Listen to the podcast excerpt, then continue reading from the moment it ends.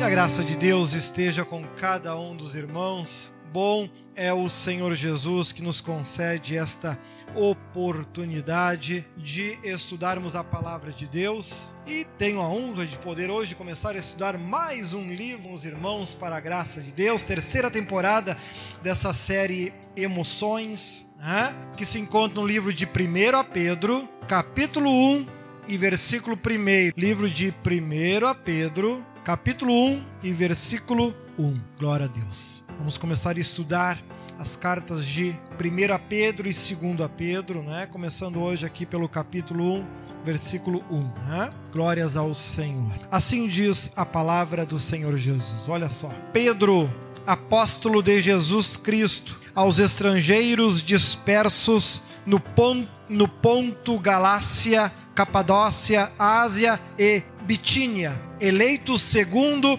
a, preci, a presciência de Deus Pai, em santificação do Espírito, para obediência e aspersão de sangue de Jesus Cristo, graça e paz vos sejam multiplicadas. Bendito seja o Deus e Pai de nosso Senhor Jesus Cristo, que segundo a sua grande misericórdia nos gerou de novo para uma viva esperança pela ressurreição de Jesus Cristo dentre os mortos, para uma herança incorruptível, incontaminável e que não se pode murchar, guardada nos céus para vós, que mediante a fé estáis guardados na virtude de Deus para a salvação, já preste para se revelar no último tempo, em que vós grandemente vos alegrais ainda que agora importa, sendo necessário que estais, que estejais por um pouco contristados com várias tentações. Amém? Até aqui, depois vamos continuar lendo, os irmãos podem sentar antes. Vamos ler então os textos deste analfabeto, indouto, né? que eu, com curso universitário, tenho que ler quatro, cinco vezes para entender o que, o cara está dizendo. Né?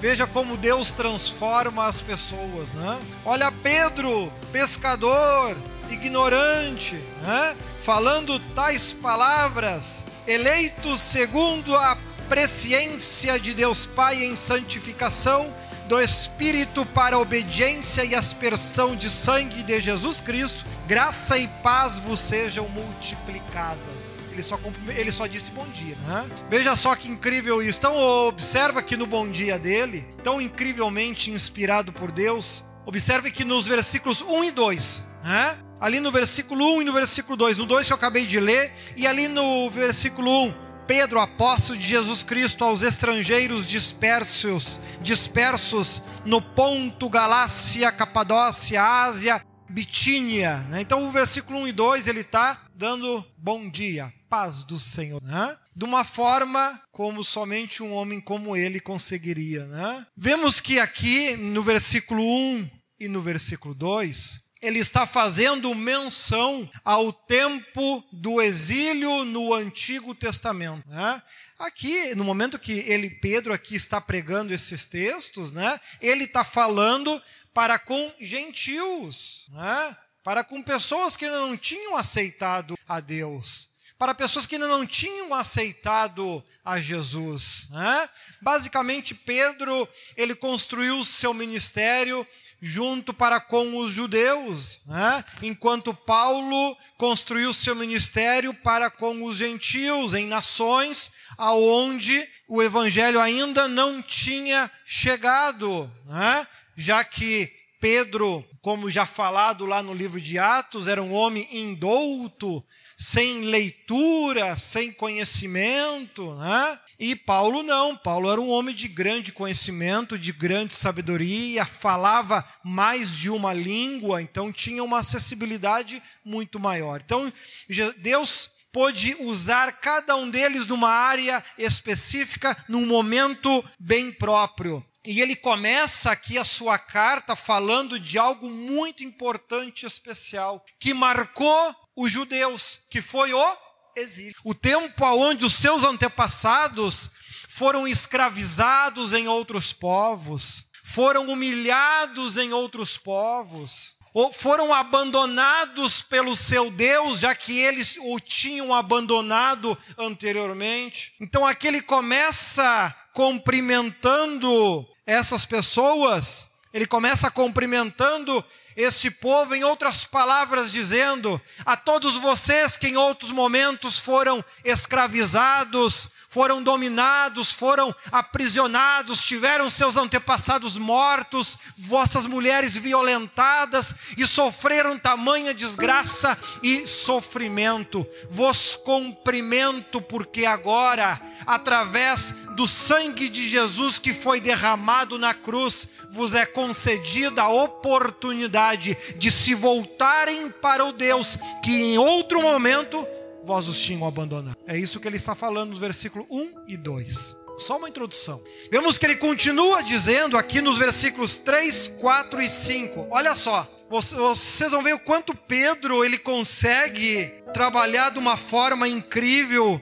a forma como ele coloca as palavras. Olha o versículo 3, 4 e 5, como é lindo esses versículos. Olha só, 3, 4 e 5. Bendito seja o Deus e Pai de nosso Senhor Jesus Cristo, que segundo a sua grande misericórdia, nos gerou de, de, novo para uma viva esperança pela ressurreição de Jesus Cristo entre os mortos, para uma herança incorruptível, incontaminável e que não se pode murchar, guardada nos céus para vós que mediante a fé estáis guardados na virtude de Deus para a salvação, já prestes para se revelar no último tempo. Então ele começa falando diretamente aos judeus, aqueles que foram escravizados, conforme eu aqui já comentei. Agora, o segundo ponto que ele toca, qual é? Olha que lindo isso. Bendito seja Deus e Pai de nosso Senhor Jesus Cristo. Ele vai direto em outra ferida. Hã? Porque queriam crucificar Jesus porque ele, ele falava que ele era filho de Deus. Agora ele cita o paralelo lá com o Antigo Testamento, um dos piores momentos que os judeus viveram, e depois ainda cita: Bendito seja Deus e Pai de nosso Senhor e Salvador Jesus Cristo, que pela sua graça ele está construindo em nós uma nova esperança, Ele está construindo em nós uma nova fé, uma nova oportunidade de nós alcançarmos bens incorruptíveis, de nós alcançarmos tesouros incorruptíveis, que não se desmancham, que não se contaminam, está provendo para nós uma herança, uma oportunidade que não está guardada aqui na terra, mas está guardada junto a Deus, através da salvação em Cristo, que ainda vai acontecer no tempo. Vemos que ele traz aqui e descreve o objetivo da fé. O objetivo da fé. Algo que por vezes as pessoas não conseguem compreender. Que Cristo, quando veio à Terra, o objetivo dele não era financeiro. O objetivo dele não era dinheiro. O objetivo dele não era bens. O objetivo dele era trazer salvação sobre a vida das pessoas. Era produzir no coração das pessoas uma nova fé, uma nova esperança. É conseguir escrever nos nossos corações que o objetivo de Deus não é te dar um carro novo, uma casa nova, uma família restaurada e feliz e solucionar todos os teus problemas, mesmo que Ele o também possa fazer. Porém, o objetivo dele é conseguir deixar em nós o seu amor, o seu exemplo, a sua forma de ver, a sua forma de agir, a sua forma de se comportar, para que nós, pensando como Jesus pensa, amando como Jesus ama, possamos alcançar esta salvação. Então, nesses versículos 3, 4 e 5, ele está descrevendo o objetivo da fé. O objetivo da fé. O que, que te trouxe até a igreja aqui hoje? O que que trouxe você de casa que está assistindo? O que que te trouxe até aqui? Resolver problemas da tua vida pessoal?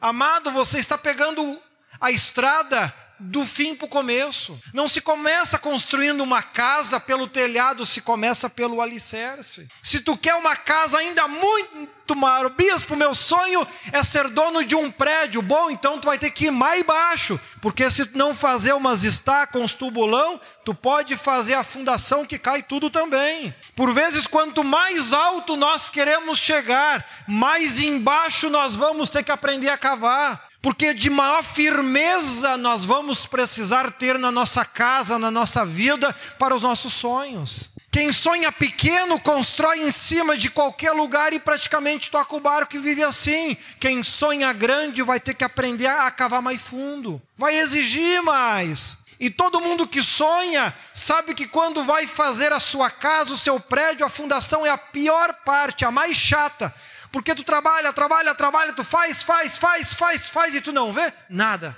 Tu cava, cava, cava, e vai uma semana, e vai duas, e vai três, e vai quatro, e a impressão que tá, pá, mas esses peão estão dormindo na hora que eu não venho na obra. Não anda a coisa. Né? Por isso que a maioria das pessoas desanima ao sonhar com as coisas, porque sequer sai do chão. Nem terminou de cavar a primeira estaca já está triste, que Deus não ajuda. Amado, nem chegou na parte de começar a construir ainda. E aqui Pedro ele está descrevendo isso. Ele está descrevendo aqui nos versículos 3, 4 e 5 o objetivo da fé. Objetivo, a meta, começa por algo firme, concreto. O meu objetivo é chegar em Jesus. O meu objetivo é alcançar um tesouro incorruptível, é alcançar os tesouros que há no céu. Este é o meu objetivo. Objetivos esse, a tua salvação está protegida. E ele ainda descreve qual é a proteção, lá no versículo 5, né? que mediante a fé são protegidos pelo poder de Deus até chegar à salvação. Você vai conseguir alcançar a tua salvação desde que você realmente tenha fé em Deus. Porque a fé que está aí no teu coração nesse momento, ela te ajuda a te proteger e te guardar, e a fé nos reserva, como o teu freezer, quando você compra uma galinha, para fazer aquela galinhada e não quer fazer hoje, quer fazer semana que vem, você guarda a sua galinha lá no freezer para ela não estragar. Não é assim? A nossa vida com Deus também é guardada em um freezer chamado fé que protege para que este trabalho, esta vontade que nós temos em orar, que nós temos em cantar, que nós temos em pregar, que nós temos em buscar a Deus mesmo quando o desânimo é muito grande, que nós temos em jejuar mesmo quando a fome é maior. E como a gente sonha e pensa em comida quando está jejuando. Nossa, se a gente pensasse em comida nos outros dias, quando pensa, quando está jejuando, a gente ia 500 quilos brincando. Mas como é que a gente consegue fazer o jejum, seja de seis horas, de oito, de dez, de doze, de vinte e quatro, não sei quantas você já fez, porque depende a época, depende o momento, depende a situação, cada um faz as suas horas de jejum.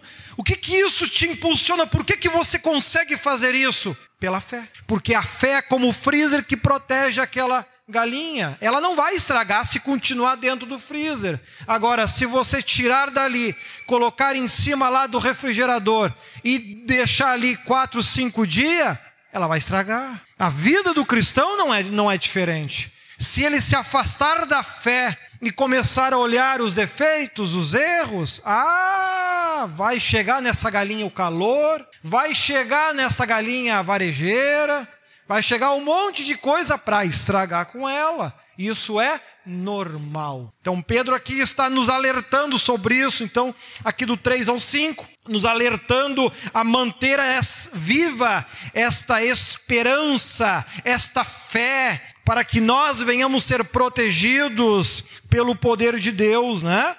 Lá do versículo 6, até o versículo 7. Olha só que interessante, ele aqui cita também algo que faz parte da vida de todo mundo e às vezes a gente não entende o porquê, mas ele aqui, ele, ele começa a trabalhar sobre isso.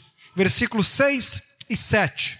Olha só. Em que vós grandemente vos alegrais, ainda que agora importa, sendo necessário que, es, que estejais por um pouco contristados com várias tentações, para, para que a prova da vossa fé, muito mais preciosa do que o ouro que perece e é provado pelo fogo, se ache em louvor, honra e glória na revelação de Jesus Cristo. Olha só que incrível isso. Então aqui ele vem e ele diz: as tentações sempre vão ocorrer. Já estudamos a questão das tentações, vocês devem se lembrar, lá no capítulo 1 de Tiago, né? Capítulo 1, capítulo 2, a gente viu ali a questão das tentações, o que é uma, uma tentação, o que é uma provação, como isso se manifesta. E ele muito bem coloca aqui, ao, ao falar que se achega a nós tentações, não provações, tentações. Né? Ele muito bem coloca isso. E lá atrás a gente já estudou por quê, por isso agora eu não vou entrar nesse assunto. Então vemos aqui que as tentações produzem em nós tristeza. As tentações produzem em nós amargura. A gente enfrenta momentos de medo, a gente enfrenta momentos de dúvida. Mas será que eu vou conseguir? Mas será que vai dar certo?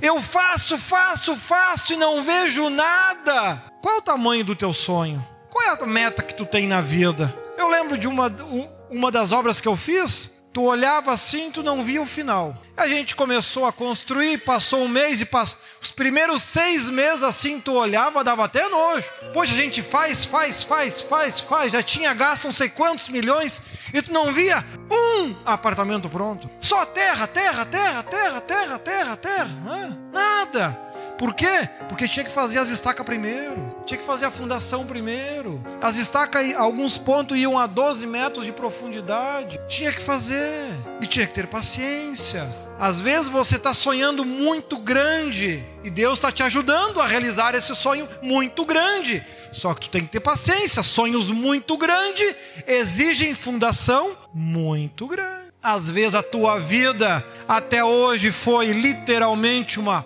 porcaria. É como construir em cima de um banhado, nada ajuda. Na tua vida até hoje nada ajuda. Tudo estava errado. É um banhado, velho. Né? Tu tá quase igual aqueles doidinhos que construíram Veneza. Com tanta terra, foram para dentro do mar construir, mas é gostar de trabalho e de sofrer. Né? Tá lá, até hoje não caiu. Que Deus abençoe que não caia para um dia eu possa ir conhecer. Né? Lá na minha velhice, quem sabe, Deus o sabe.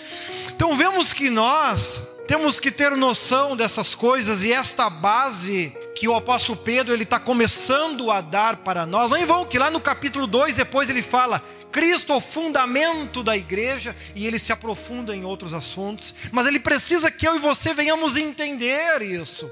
Ah?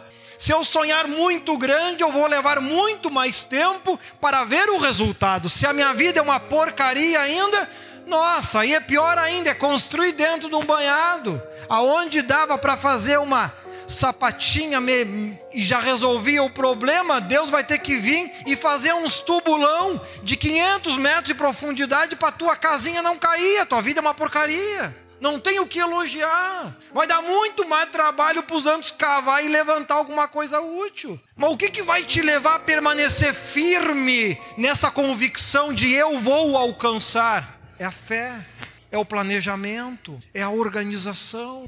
Vemos que aqui ele continua dizendo em outro, em outra tradução, ele diz assim: "Nisso vocês exultam, ainda que agora por um pouco de tempo devam ser entristecidos por todo tipo de provação. Assim acontece para que fique comprovado que a fé que vocês têm é muito mais valiosa do que o ouro que perece, mesmo que já tenha passado pelo fogo. Então vemos que essa convicção, a fé naquilo que a gente vai fazer, deve existir, deve ser forte, deve ser convicta. Os resultados não vão aparecer no primeiro instante. Uma pessoa com uma, que chega diante de Deus com uma vida melhor, uma condição melhor, uma estrutura melhor. Em outras palavras, fez menos bobagem na vida. Né? Deus vai conseguir levantar a sua vida de forma muito mais rápida. Às vezes, uma pessoa que planeja muito mais, por exemplo, É? A gente faz, quando tu vai construir uma obra grande assim, tu faz planejamento. É? Tu planejar, até tal dia eu vou estar com as sapatas de tal prédio pronto. Depois, até tal dia, eu vou estar com a fundação pronta. Até tal dia, eu vou estar levantando a alvenaria. Porque daí, ao longo da obra, eu consigo saber se a minha obra está andando bem ou mal. Por vezes, o cristão ele não planeja nada na sua vida. Aí, depois, quando não colhe nada, ele reclama. Ele não planeja, ele não senta, ele não pensa. Faz por impulso, no grito, no desespero. Resultado, por vezes, se torna mais difícil para os anjos e para Deus trabalhar. Ah, eu quero, eu vou erguer aqui. Teve um cliente uma vez que me procurou, que ele queria fazer um prédiozinho lá no, num terreno que ele tinha. Né? Aí eu aconselhei ele que ele fizesse de apenas um andar, fizesse três casinhas, vendesse para ele ter mais recurso para poder ir ampliando e melhorando isso. Não, Leandro, a gente tem que sonhar grande. Eu quero fazer aqui de três andar com dois apartamentos em cada andar. Pois é, então tá. Resultado, isso faz, eu, eu isso faz acho que uns 10 anos, ele não acabou ainda. Ele já podia estar na terceira ou quarta obra. Quer sonhar grande? Amém? Então sonha grande. Mas aí chega diante de Deus extremamente limitado lotado de problema, é um banhado brabo a vida. Ah, os anjos vão ter que fazer desde a fundação 500 metros de profundidade. Que vai conseguir? Se Deus quiser, vai. Eu disse, eu ainda vou comer um churrasco nessa tua. Né? Espero que dê tempo, mas ah, eu tenho fé que sim. Né? Então, então, veja como é importante nós termos essa reflexão. A fé é importante, senão você desanima. É como ele disse nos versículos anteriores aqui: se você não tiver fé e a certeza daquilo que tu quer, tu para no caminho e desiste. É preciso ter fé, é preciso ter convicção, né? como aqui o apóstolo Pedro explica. Né? E ainda aí o interessante da fé, que é o que ele explica aqui no versículo 8 e 9. Aquilo que a gente muito fala e por vezes a gente se esquece disso. Olha só, versículo 8 e 9, né? nessa outra tradução, olha só. Mesmo não o tendo visto, vocês o amam, e apesar de não o verem agora, creem nele e exultam com alegria indivisível e gloriosa, pois vocês estão alcançando o alvo da fé, a salvação das suas almas. Ele continua tendo por base a meta na minha vida é a salvação. O objetivo na vida de vocês tem que ser a salvação. Que vocês vão enfrentar tentações? Vão. Por consequência dos desejos dos vossos corações, como a gente estudou lá em Tiago. Ele desejou ter aquele baita prédio. Está conseguindo, vai levar uns 15, 20 anos, mas está chegando. Se tivesse pensado menos, teria feito quatro, cinco obras igual e estaria ganhando muito mais dinheiro hoje do que consegue ganhar. Mas cada um tem o seu sonho, cada um tem o seu desejo. Né? E Deus respeita isso e está ajudando, está conseguindo. Assim somos nós. Nós aprendemos a crer em Jesus sem ver, sem ver, e é esse o objetivo. Né? Eu preciso servir a um Deus que eu não vejo, eu preciso fazer pedidos, eu preciso fazer pedidos a um, a um Deus que eu não vejo, eu preciso passar a minha vida servindo a um Deus que eu não vejo, para um dia alcançar uma glória que eu também não vejo. Não é conversa para doido? Não é conversa para doido? É, e o apóstolo Paulo também disse isso. Né? A salvação, a graça, é loucura para os que perecem, mas para nós que somos salvos, é o poder de Deus. Então isso é fato. E em meio a esta loucura toda, essa doideira toda, aqui estamos nós, lutando contra as tentações que nos entristecem ao longo da vida. Acontece porque Deus o quis assim? Não, porque nós escolhemos aquilo que está diante de nós. Nós escolhemos inclusive o nosso tempo de vida, se vamos viver muito ou se vamos viver pouco. Você escolhe isso com a qualidade de vida que você tem, com o cuidado com a saúde que você tem, com as coisas que você come, bebe. Você escolhe o tempo de vida. Hã?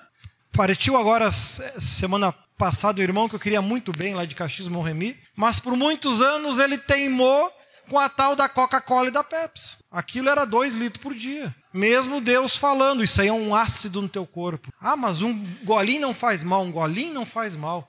Já foi. Definiu o tempo de vida dele.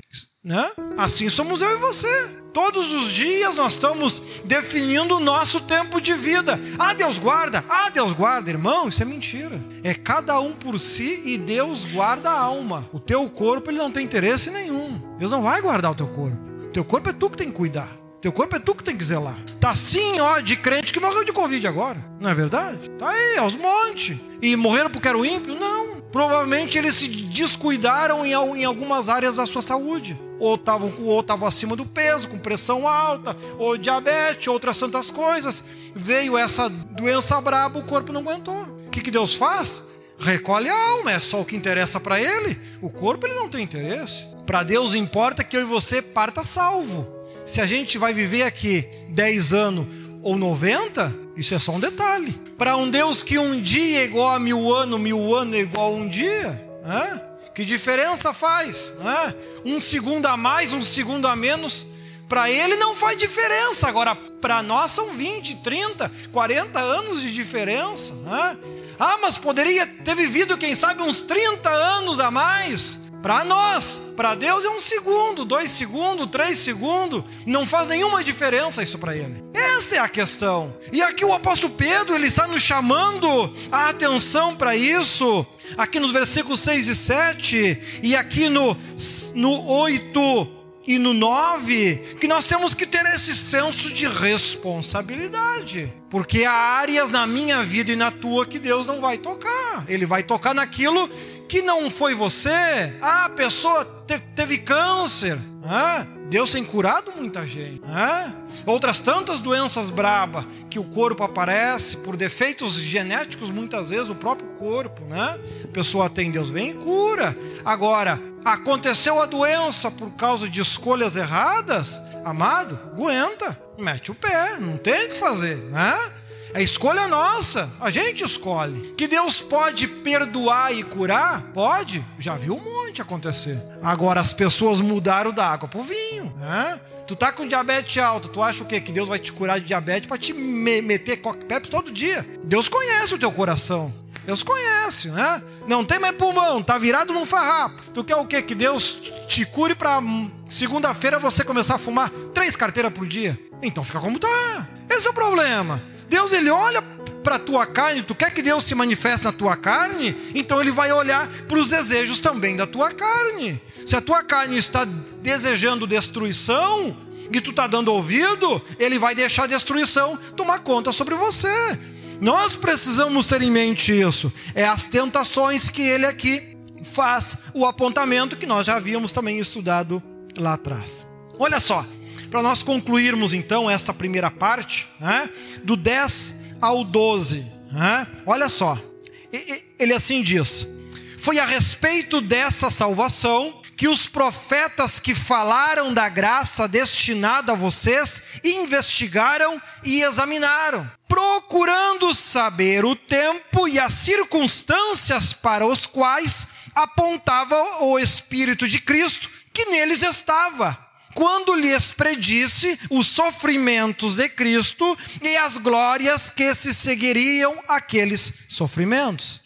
A eles foi revelado que estavam ministrando, não para si próprios, mas para vocês, quando falaram das coisas que agora lhes foram anunciadas por meio daqueles que lhes pregaram o Evangelho pelo Espírito Santo, enviado ao céu coisas que até os anjos anseiam observar. É bem simples. Quando eu estudei o livro de 1 Pedro a primeira vez, né? Fiquei pensando, mas será que é Pedro mesmo? Aí eu fui atrás de, de outras questões históricas e tal, de estudos. Não, realmente é, é, é o Pedro que a gente conhece mesmo, né? Pô, é incrível a linguagem que o homem usa, né? Veja o quanto Deus inspirou ele.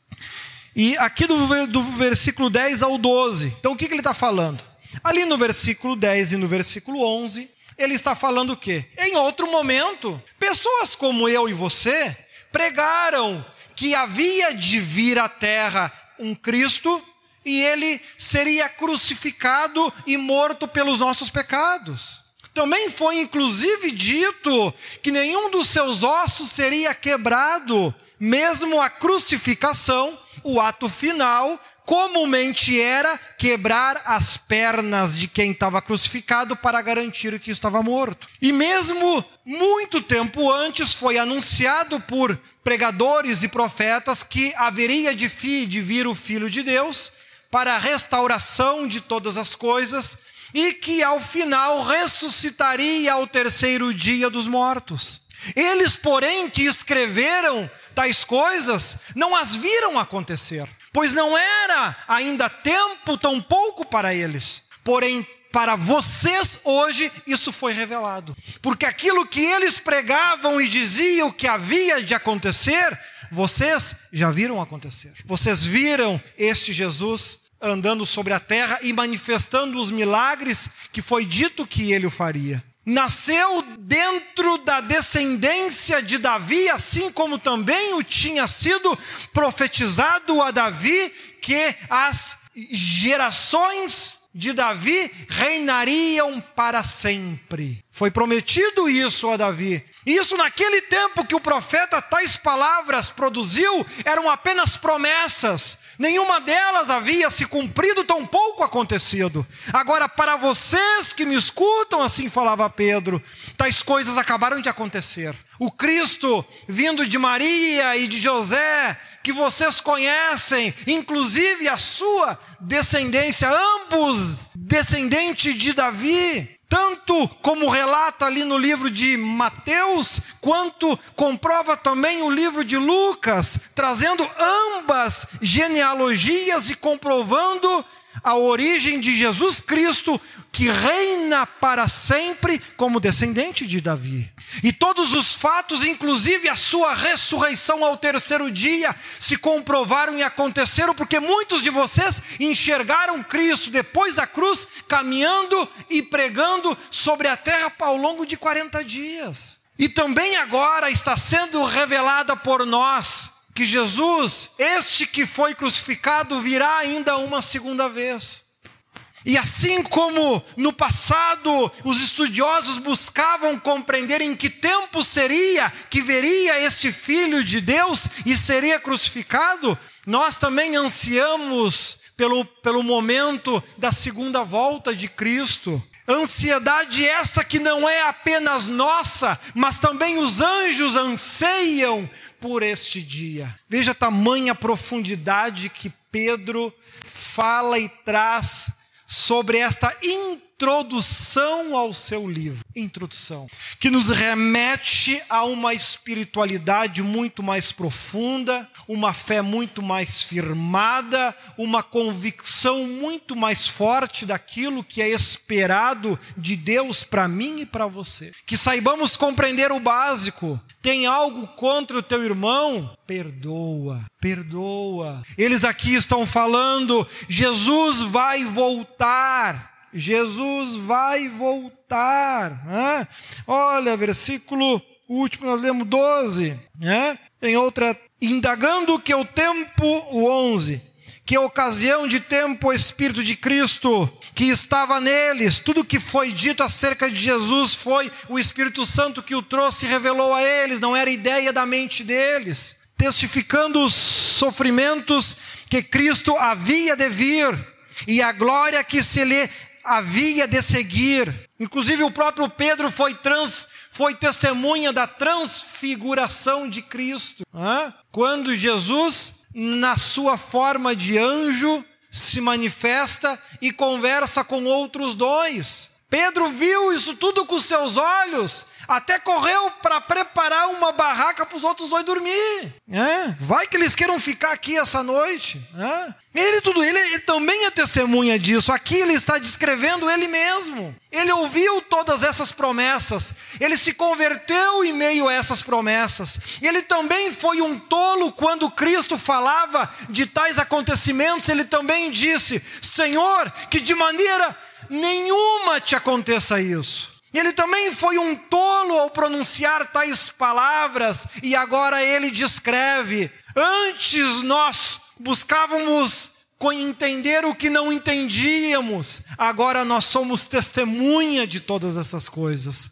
E ele continua dizendo: aos quais foi revelado não para aqueles que diziam, mas para nós que vimos todas essas coisas.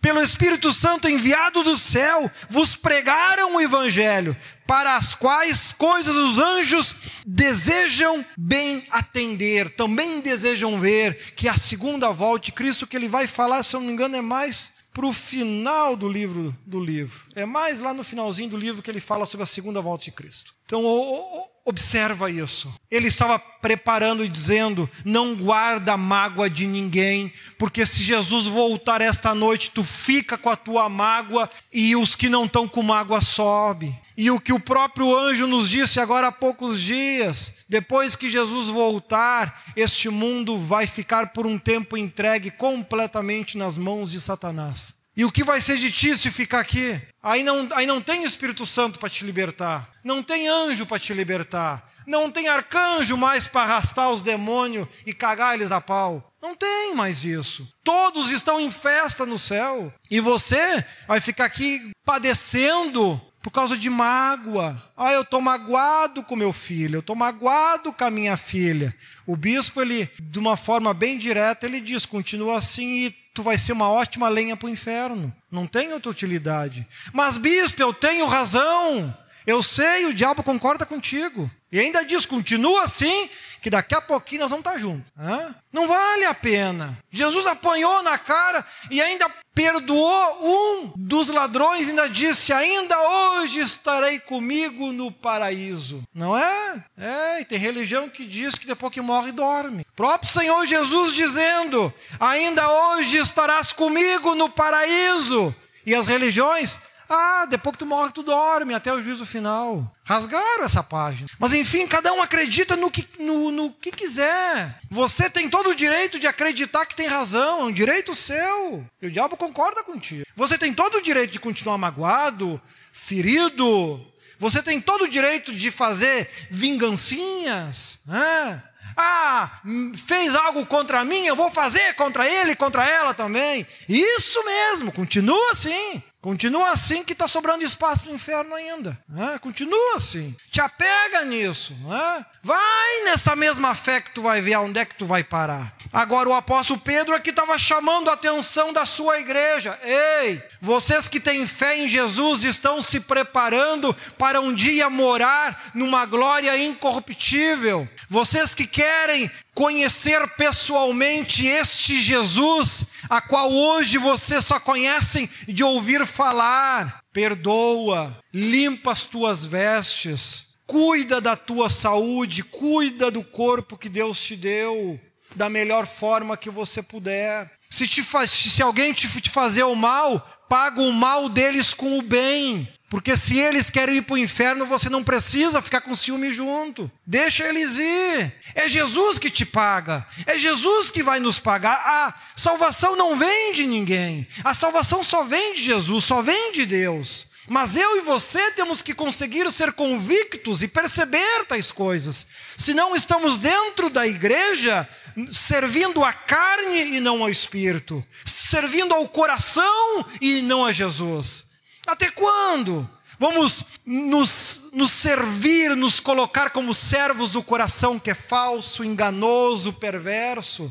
Até quando vamos praticar as obras de Satanás apenas porque elas, elas são compatíveis com o nosso coração, que é mau, perverso, mentiroso, enganoso? É preciso nós perceber que nós temos que lutar contra a nossa carne para poder estar a favor de Deus através do nosso espírito, que diminua eu e que Cristo cresça em mim. Que nós consigamos perceber nessa introdução do livro de Pedro, muita coisa bonita nós vamos ter a oportunidade de estudar nos próximos cultos. Agora, guarde bem esses princípios que aqui estão sendo ensinados. Porque se você estudar o restante como um carnal, você vai entender um monte de bobagem. Agora, se você estudar como alguém espiritual, você vai entender os grandes mistérios e sabedorias que Deus tem reservado para ti ainda aqui nessa terra. Busca a Deus de todo o teu coração faça o bem sempre que você puder, dentro daquilo que Deus tem ensinado, amai o próximo como a ti mesmo. Deus não está falando que tu tem que fazer mais do que tu pode. Deus está falando que é para você fazer aquilo que você pode, nem mais nem menos. Se você pode ajudar, não vai te fazer mal, não, não vai te prejudicar, faça. Se vai te prejudicar, não faça. Espera em Deus. Deixa Deus então te dar mais condições e te abençoar mais para isso. Aí sim você vai e faz. Não é feio eu dizer eu não posso, eu não consigo fazer neste momento. Feio é eu poder fazer e me recusar de fazer, apenas para limpar o meu coração, limpar o coração fazendo maldade. Até isso gente. Ah, mas a gente precisa descarregar o coração para sentir melhor. É aquilo que a Bíblia diz. Quem tá limpo, limpe-se mais. Quem tá sujo, apodreça mais, né? Podreça. Hã? Não fique em dúvida. Ah, mas será? Olha o que a Bíblia diz, tu está em dúvida. Então tu é um miserável, um desgraçado, pobre, cego e nu. Depois as pessoas vêm dizer: Ah, pastor, não pode falar palavrão. Então tu não ouviu a mesma Bíblia que chama de desgraçado, miserável, aqueles que fazem o que é errado. Hã? Olha, busca o Senhor Jesus. Né? A gente tudo que a gente fala e diz que é para o bem, é para edificação, é bom, é louvável. Aquilo que é para só descarregar coração, vingança, mágoa, ódio, raiva, hein? Ele não faz por mim, também não faço por ele. Né? Amado, isso é tudo lenha para o inferno, não entra no céu esse tipo, de, esse tipo de coisa. Porque ninguém fez nada por Jesus e ele foi e morreu na cruz por mim e por ti. E eu e tu não fizemos nada por ele. Jesus veio e curou um monte de gente. O que, que ele fez? O que, que o povo fez? Pregou ele numa cruz. E o que, que Jesus fez?